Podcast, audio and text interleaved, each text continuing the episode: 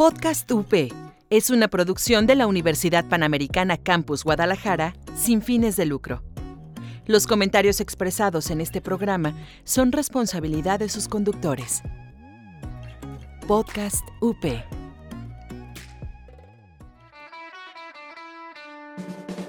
Estás escuchando Podcast UP. Encuéntranos en Facebook como Multimedia UP.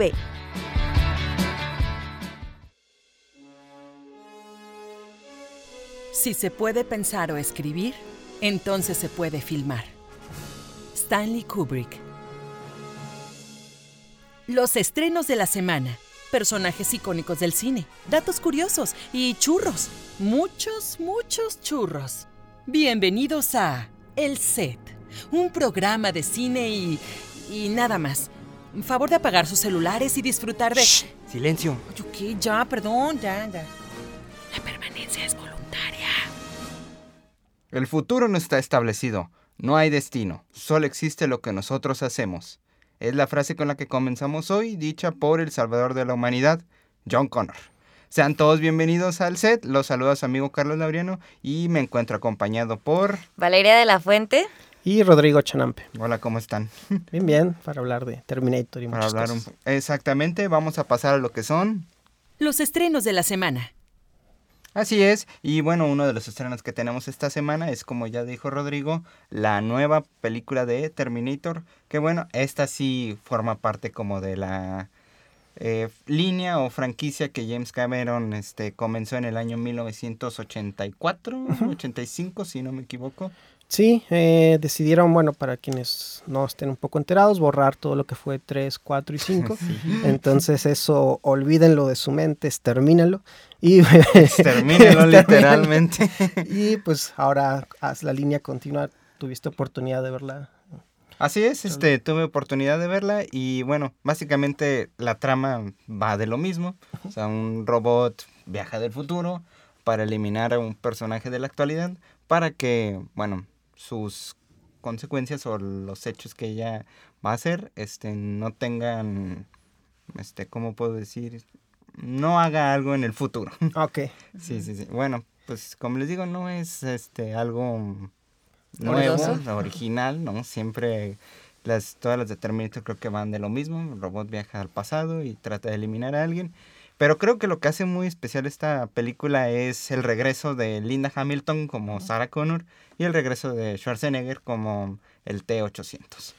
Sí, sí, sí. Yo lo que he visto y lo que he podido como observar de la, de la película y lo que se escucha también, porque la dije también Tim Miller, ¿no? Ajá. Director de Deadpool. Sí. es que además de toda la acción y que parece que sí funciona bastante bien, es como el rasgo de comedia que agrega que también lo había hecho en Deadpool, ¿no?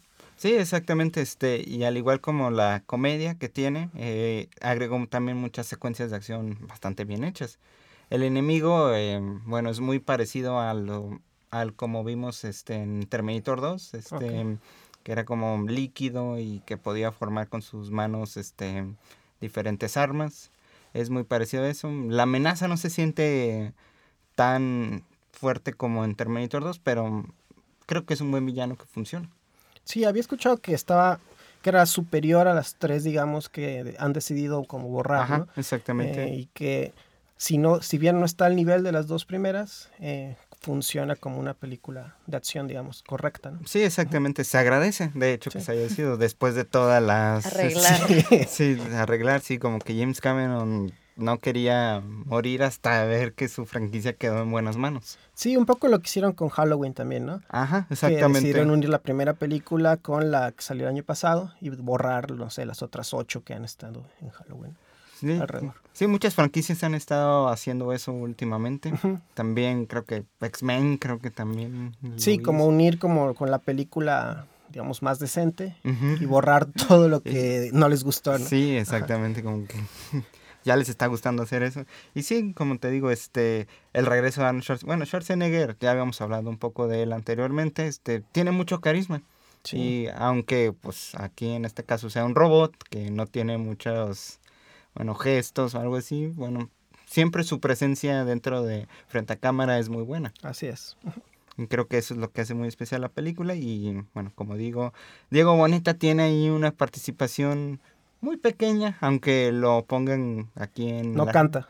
No, gracias a Dios, no. Ah, no, gracias a Dios, no. Este, tiene una participación muy pequeña y aunque lo pongan como protagonista aquí Perfecto. en México. Pues Muy sí, bien. para vender aquí. Sí, bueno. Pues, Aparte, eh, la trama también tiene como unas cuestiones bastante latinas, ¿no? Ajá, sí, de, sucede en México. Sí, bueno, creo que ese fue uno de los problemas más grandes que tiene la película, como que a los extras que contrataron aquí en México, porque también cabe mencionar que no fue grabada aquí en México, Claro. fue hecha en España, Ok. pero como que mm, la dirección de arte está bastante bien hecha, o sea, sí, sí, Parece. sí parece México, Ok. sí, este, pero como que los extras que contrataron para hacer a los mexicanos, eh, como que no son este, mexicanos al 100%, o sea, como que tienen mucha descendencia latinoamericana, pero nacieron en Estados Unidos, en Europa, qué sé yo, porque se nota como que al tratar de hablar español, este, sí se les nota muy forzado o se les nota que es doblaje. Ok, perfecto. Sí, creo que ese es el problema, uno de los problemas más grandes que tiene la película. Pero parece que lo que había escuchado también era un poco eso, ¿no? Que no como que estaba tan marcado el estereotipo, digamos. No, no, no, de hecho, no, hasta eso funciona bastante bien Así en es. ese sentido. Y bueno, pues también tenemos uno de los estrenos de la semana, es la nueva película de Downton Abbey, serie que empezó en el año 2010, Diez. en el año 2010, si no me equivoco, sí. Y bueno, pues ahora tiene su adaptación al cine, que vale, nos podrá platicar y soltar todo su coraje aquí. No, cuál coraje, no estoy. Estoy un poco decepcionada, pero en sí es muy la serie. Como que se dedicaron a enseñar los personajes, a volverlos a poner. Lo- los primeros 10 minutos te empiezan a nombrar otra vez a todos los personajes, literal, entre ellos se hablan por nombre, como para que tú también recuerdes cómo se llamaban. Pero es bonito verlos, es como apela a tus sentimientos de que dices, ay, volverlo a ver y su mismo personaje, el mismo como función que tenía en la casa. De hecho, viejos personajes regresan a sus puestos que antes ya no tenían. Pero en sí, no siento que sea una buena película como para el mundo en general si no has visto la serie. Porque en sí no pasa nada. O sea, los, las historias o todo el drama, los conflictos, que son muy pocos y se resuelven demasiado rápido, siento que son como para demostrar la personalidad de los personajes que fuimos viendo durante seis temporadas. Y en sí, obviamente para los fans es muy bonito y volverlos a ver y yo sí, o sea, sí me gustó, pero a mí como persona que, bueno, fan de la serie, pero no siento que haya pasado suficiente tiempo de que se acabó a que hicieran una película. Y en sí como que lo que yo quería ver, que era más como los hijos que crecieran o algo así, no, fue como quererle dar el estrellato a lo que había sido antes y no sé. Estuvo, está bien, está bien, pero no, no creo que se entienda mucho o si alguien lo va a ver como que dices, ah, bueno, es de la realeza, de lo, todos los sirvientes y ya. No siento que haya, sientas esa sentimiento que se fue generando durante las seis temporadas y siento que tampoco hicieron como el suficiente esfuerzo por crear drama porque pues en sí las, los capítulos duran como 40 minutos, ¿no? Una hora. Sí, sí, sí. una- Entonces, pues no siento que podían desarrollar todo el drama que ellos fueron generando durante una temporada en una película, pues. Sí, exactamente. Este, como dices, creo que es una película hecha para los fans de la serie. Sí, yo que nunca había visto la serie, acabo de empezar a verla, pero tuve la oportunidad de ver la película antes. Fue una película entretenida.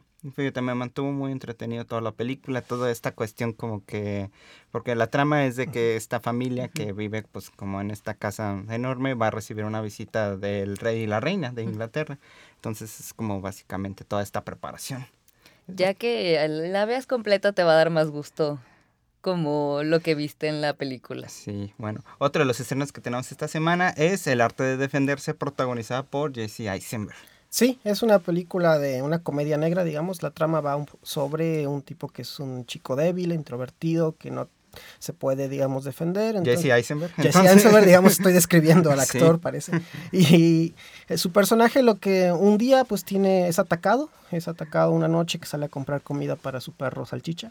Ah, Y, y, an- mencionar. y ante esto pues decide comprar un arma, pero como, como tiene que esperar un tiempo para que le entreguen el arma, pues en lo que espera el tiempo necesario decide meterse a estudiar karate, ¿no? Y se mete pues a un dojo bastante particular que pues le va a enseñar a defenderse y a ser un tipo, digamos, más fuerte. Lo más interesante de la película es que juega con los estereotipos de la masculinidad. O sea, se burla de todos los estereotipos de lo que es ser un hombre alfa.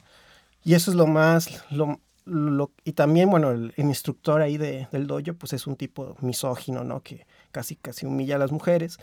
Y se burla mucho de eso la, la película, o sea, de, de, todo este tipo de hombres que creen que para ser este, valiente, para ser fuerte, necesitas cumplir con ciertos requisitos, ¿no? Por ejemplo, él escucha eh, adulto contemporáneo y le empieza a decir, no, lo que tienes que escuchar a partir de ahora es metal, ¿no? Sí. y pues la película va como en torno a ese tipo de bromas. ¿no? Sí, sí, sí, como muy misóginas, como sí, sí. ¿no? Entonces, un, un, comedia de humor negro. Sí, vale la pena verlo, sí, vaya. Sí, vale la pena. Y bueno, pues esos fueron los estrenos que tenemos esta semana. Eh, sigan nuestros consejos, o no, ya tendrán ahí su propio veredicto. Vamos a una pausa para pasar a nuestro siguiente bloque.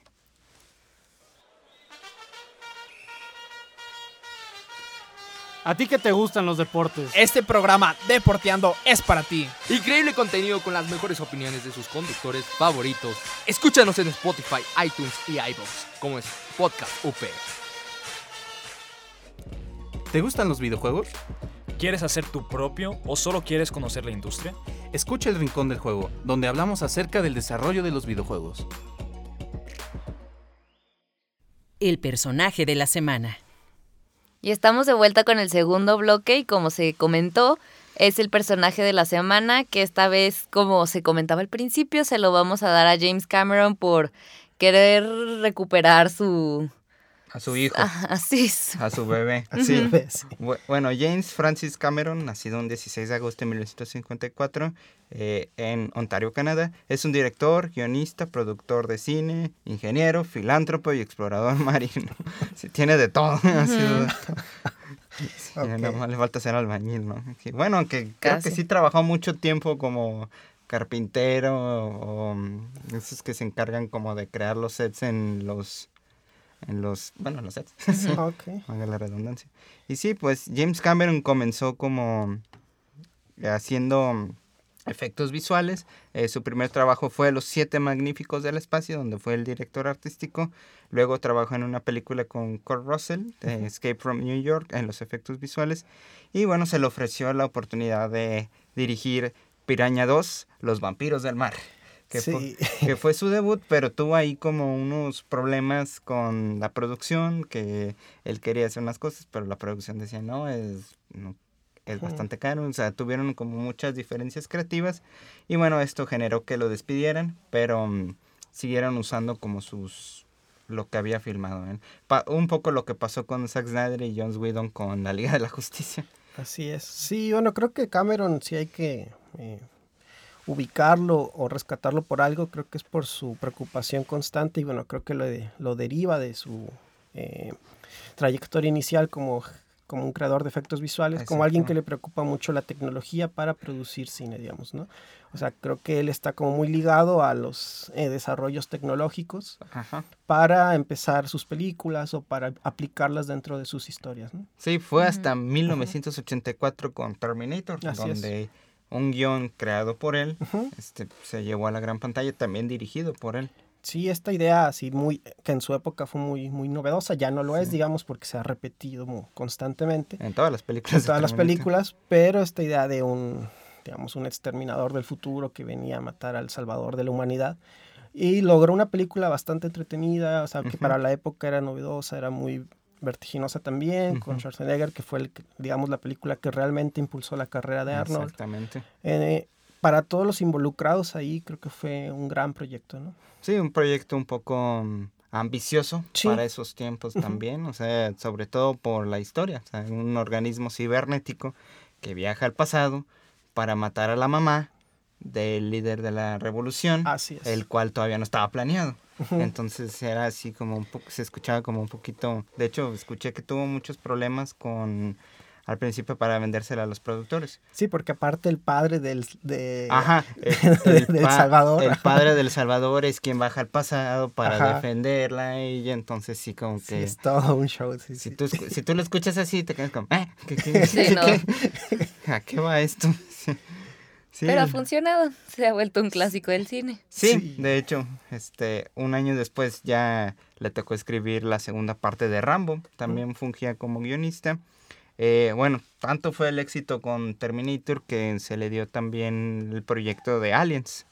Este, Sí, Aliens es muy distinto su Aliens, digamos, al, pri- al original el de Ridley. de Ridley Scott, ¿no? El primero es como no mostrar tanto al monstruo, digamos, como un poco más una película de, de terror. De por llamar- de suspenso, sí. suspenso, terror, por llamarlo de alguna manera, como una mansión embrujada. Ajá, Y la segunda ya de Cameron, ahí aplica más la cuestión de, de acción y enfrentamientos y mostrar ya como toda la fuerza también del personaje de, de Sigourney Weaver, ¿no? Ajá, exactamente, siguiendo con un poco de esta línea que él tenía acerca de las mujeres fuertes sí, en creo el que cine. eso también hay que destacarlo, o sea que no es un director que desde los 80 ya estaba preocupado por la, pres- la- una fuerte presencia femenina dentro de, de- de personajes de acción, ¿no? También, En- que no es tan común, digamos, y que no, digamos que no es un director que lo haga ahora porque es, digamos, una moda o porque es lo que hay que hacer en estos tiempos, ¿no? Sí. Ah, Exactamente, sí.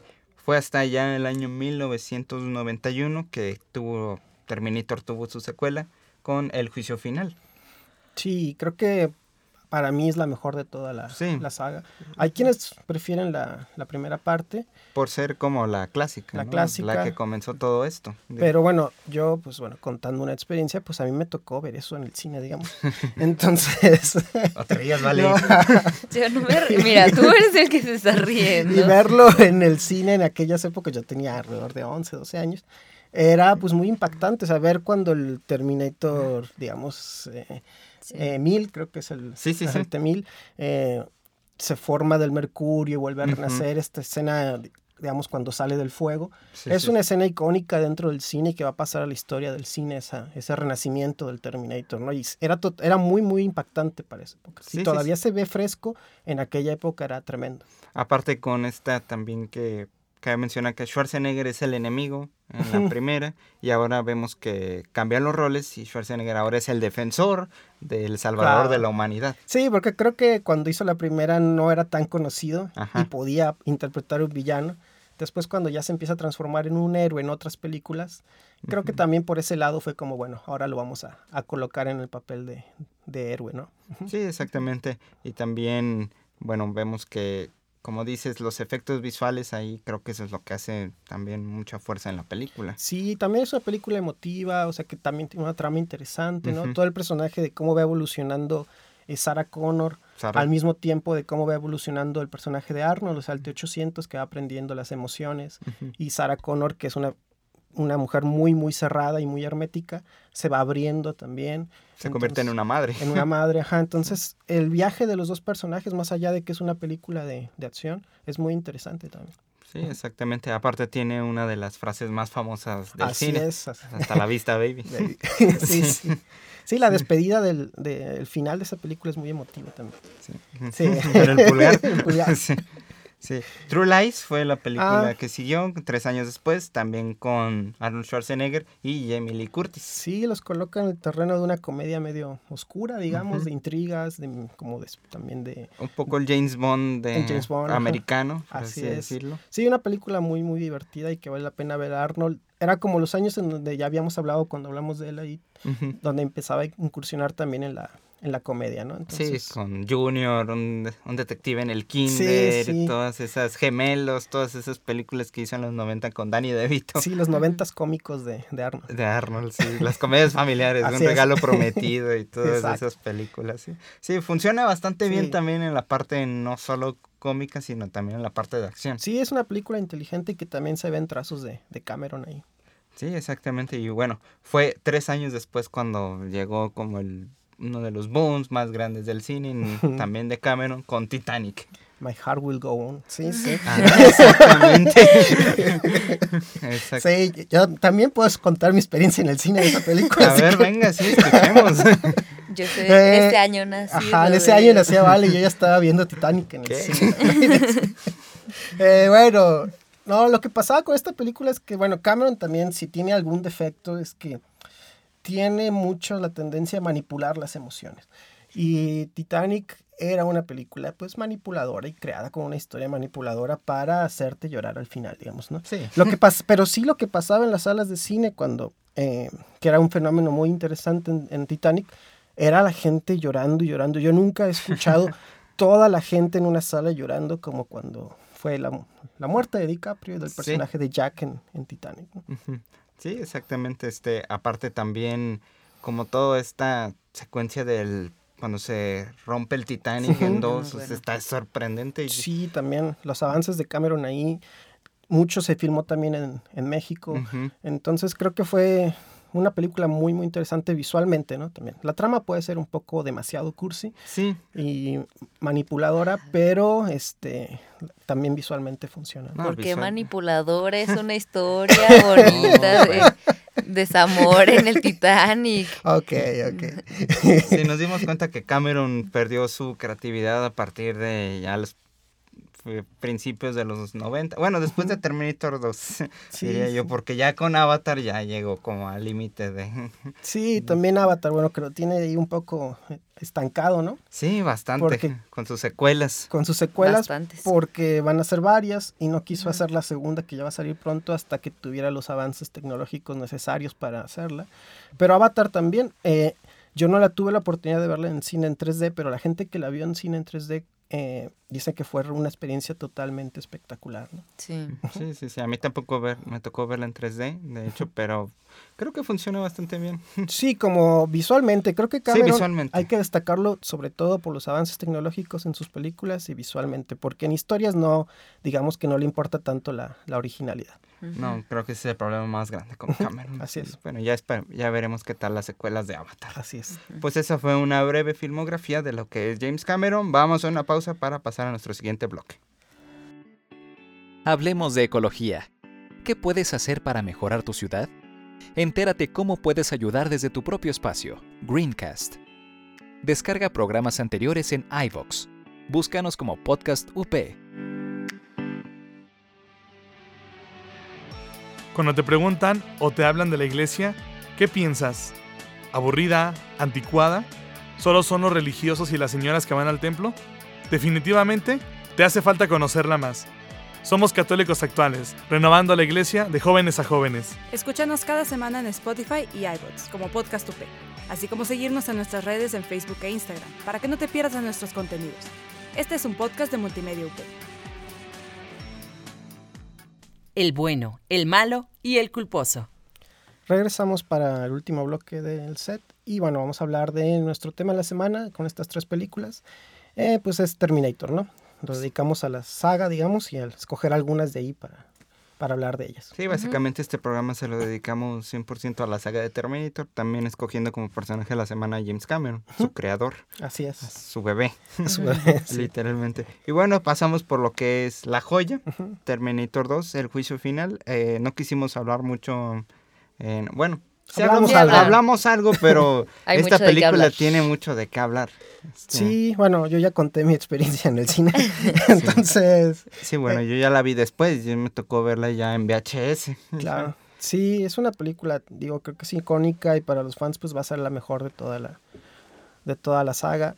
Es, representó mucho también la, como todos los avances tecnológicos ahí. Eh, creo que tal vez sea lo mejor también de la filmografía de, Sí, yo creo que es la mejor para Ujú. mí. De la, todas las de Cameron creo que es la mejor, la que mejor funciona para él, tanto como historia, narrativamente, actoralmente, Visualmente. visualmente también. Sí. Bueno, visualmente no creo. O sea, ahí sí Titanic creo que Ah, está bueno, mucho mejor. sí. y no sé. O sea, no sé. Sí, no, no, no sé, No no, sé, no sé. A ver, puede ser una discusión ahí. No, no, No, sé, tal vez, tal vez. Hay que traer a un animador, A una uno de, efectos visuales para que nos digan. Es estamos comparando agua y aceite también, o sea. Sí, Ah, claro. claro. bueno, eso sí es cierto, pues tienes razón. Hay que también mencionar a Edward Furlong, que Ajá. que, se- que fue su única película, digamos, este, como trascendente, también historia americana, este, X, pero fue, digamos, como muy breve también la carrera de Walt Furlong como, como John Connor, ujú. Y bueno, digamos que esta película lo marcó y también desapareció, ¿no? Después del, un poco del mapa.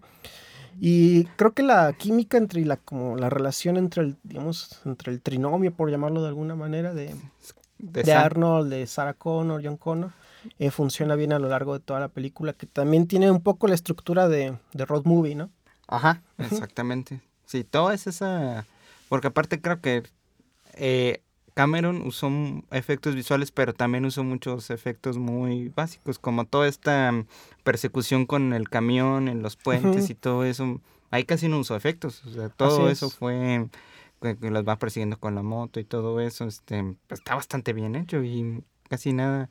Creo que el único efecto que usó ahí fue cuando se regenera este, mm, este T-1000, T-1000, si no me Así es. Y también, pues el villano es el más icónico también, Sí. ¿no? Patrick. eh, creo que es Jason Patrick. Sí, Eh, Jason Patrick. Jason Ajá. Patrick. eh, que luego lo veríamos en Expedientes Secretos también. Sí, sí, sí. Eh, Un actor que como que nacía para ese, para ese personaje, porque toda la frialdad que, la, que manifiesta con la interpretación de este villano eh, realmente causa, causa impacto y terror que ni- creo que ninguno de los otros villanos de las Terminators, incluso creo que ni el mismo Arnold en la primera, lograba comunicar. ¿no? Sí, creo que la diferencia entre los villanos es que mm, Arnold era más robot, así un poco, ah, incluso sus movimientos eran más lentos y todo. Este se ve más humano Así eh, es. y eso es lo que hace que te engañe. Y más malo. Y más malo, exactamente. Creo que lo que pasó muchos, no sé si a ti te pasó cuando fuiste a ver la película, no sé si sabías que Schwarzenegger ahí era el bueno o iba a ser el villano otra vez, porque veías que este tipo incluso este no le roba la ropa a alguien, o sea, no mata a alguien para robarse la ropa o mm, y también cuando platica con los niños de que, oye, ¿dónde está? Se comporta así como muy un poco más este buena onda que Arnold que llega golpeando para quitar la Sí. ropa y quitar la moto. No recuerdo porque también en aquella época pues la información corría menos y uno, Sí, sabi- sí, sí. uno sabía menos de las películas antes de llegar a, a ellas. Los trailers también revelaban a lo mejor un poco menos. Y a lo mejor creo que sí me causó la sorpresa también de ver a Arnold en otro rol, ¿no? Ajá. También muy icónico de esa película es la, es la digamos como la canción de Guns N' Roses. Ajá. You, You Could Cou- Be, You You Could Could Be Be Mine. Mine. Ajá, que se hizo como muy, muy parte de esa, de esa película, ¿no? Sí, incluso en el videoclip sale Arnold Schwarzenegger. Así es. sí. Si no la han visto, vean ese video y ya con eso van a tener una, una referencia a lo que es toda la película. Ajá, exactamente. Tiene varias partes ahí de la película. No, vayan a verla, vean la película. Sí, La vayan, película un- corran, uh, consíganla de donde puedan conseguirla. Sí, sí. sí, sí. Que esa es fácil de conseguir, la verdad. Es muy fácil de conseguir. No es como otras películas como Terminator 3, La Rebelión de las Máquinas, que bueno, en este caso sería El Gusto Culposo, la cual creo que ha desaparecido de, de la faz de la Tierra. Ya no la encuentras tan fácil. No, y quieren que la borremos, ya, ya también es eso. Sí, exactamente. Entonces, del- eh, lo que pues era lo, digamos, lo novedoso aquí, era que ahora la villana era una mujer. digamos. Ajá. Era poner en el, a una mujer como muy poderosa, una chica alta, digamos, fuerte dentro del personaje. De, que ahora venía por también por John Connor, ¿no? Eh, era un Sí, poco como también. esto también, y nada más que un John Connor ya, ya más crecido, eh, unos años después de lo que había pasado en, en Terminator 2, y más cercano la cuestión del, del apocalipsis, digamos, de las máquinas. ¿no? Exactamente, el juicio final. El juicio final de Skynet ahí ya revelándose totalmente, ¿no? Aquí vimos que, bueno, el único de la franquicia original fue- que regresó fue Arnold Schwarzenegger, ni Cameron ni Linda Hamilton fueron llamados otra vez. Sí. Bueno, Cameron creo que no quiso formar parte de esta tercera parte. Dijo, estaba muy ocupado haciendo Avatar. Avatar, sí. ya- Y la película creo que es entretenida, o sea, tiene sus momentos de acción bien logrados. Sí, bastante bien. Tal vez como lo platicábamos cuando estábamos como planeando esto del programa, eh, quizá el protagonista, quizá la historia de John Connor no es tan sólida.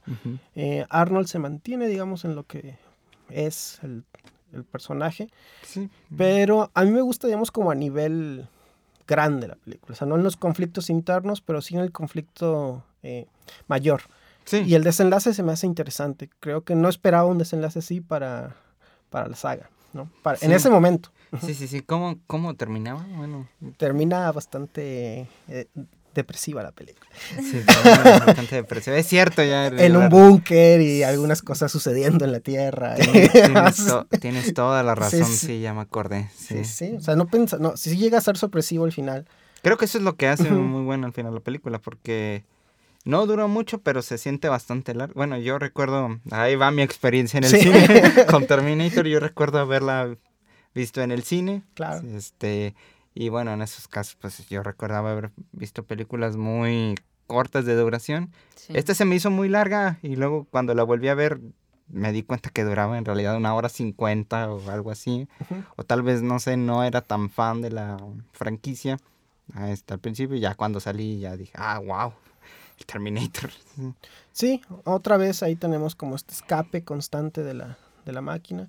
Eh, hay escenas bastante interesantes. Me acuerdo una escena como en un, como en un panteón, Sí, sí, sí, con todas las armas. con todas sí. las armas. Creo que eso es también de lo, de lo mejor. El enfrentamiento ya Arnold, ahí el personaje de Arnold sufriendo mucho en esa, en Sí, esa sí, sí, exactamente.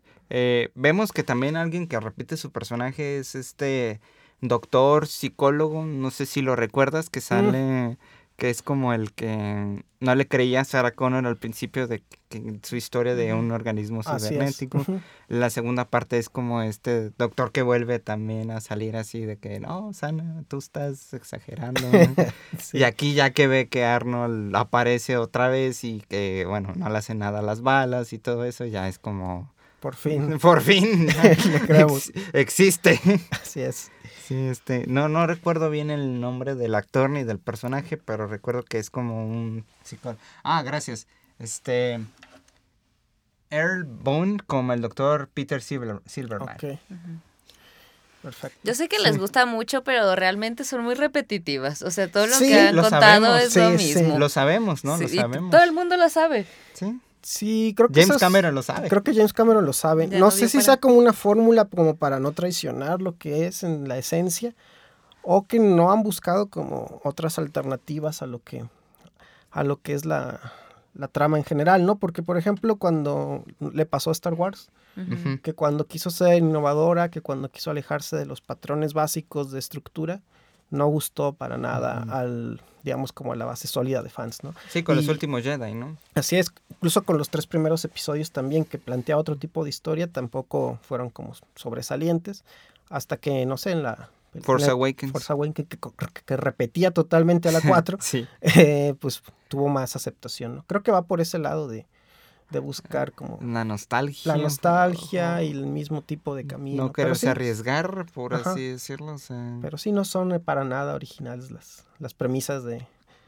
Terminator. creo que ahí sí lo que es el fuerte, o lo que mantiene toda la carne al asador es los efectos visuales y los personajes. Sí, los personajes que pueden ser entrañables. Sí, exactamente. Los fans. Eh, lo malo es que... Los fans, exactamente. Lo malo es que en Terminator Genesis, que en este caso sería el churro, ninguna de estas cosas funciona. No, ni siquiera el personaje de, de Arnold, creo que está un poco extraño.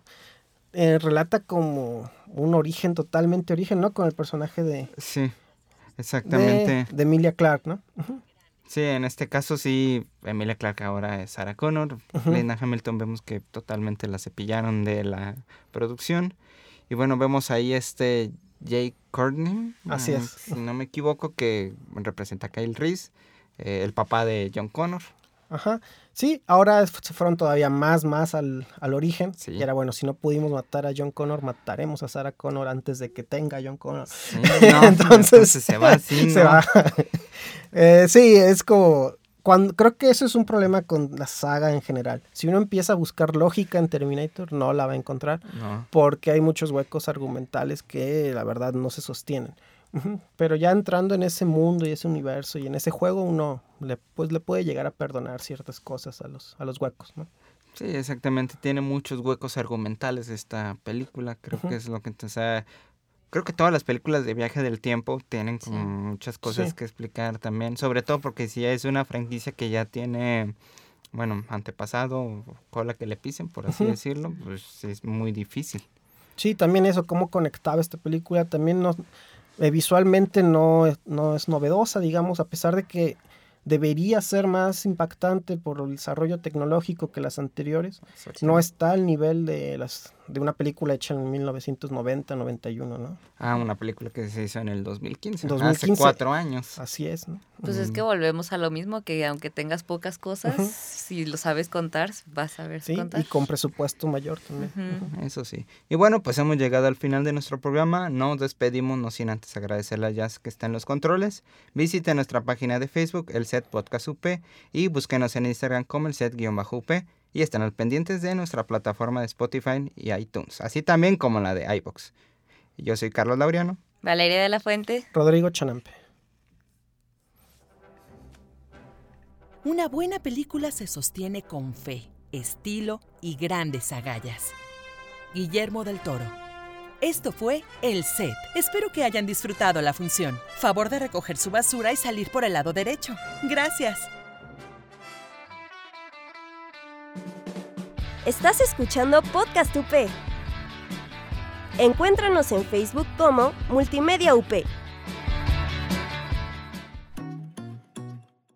Podcast UP es una producción de la Universidad Panamericana Campus Guadalajara sin fines de lucro.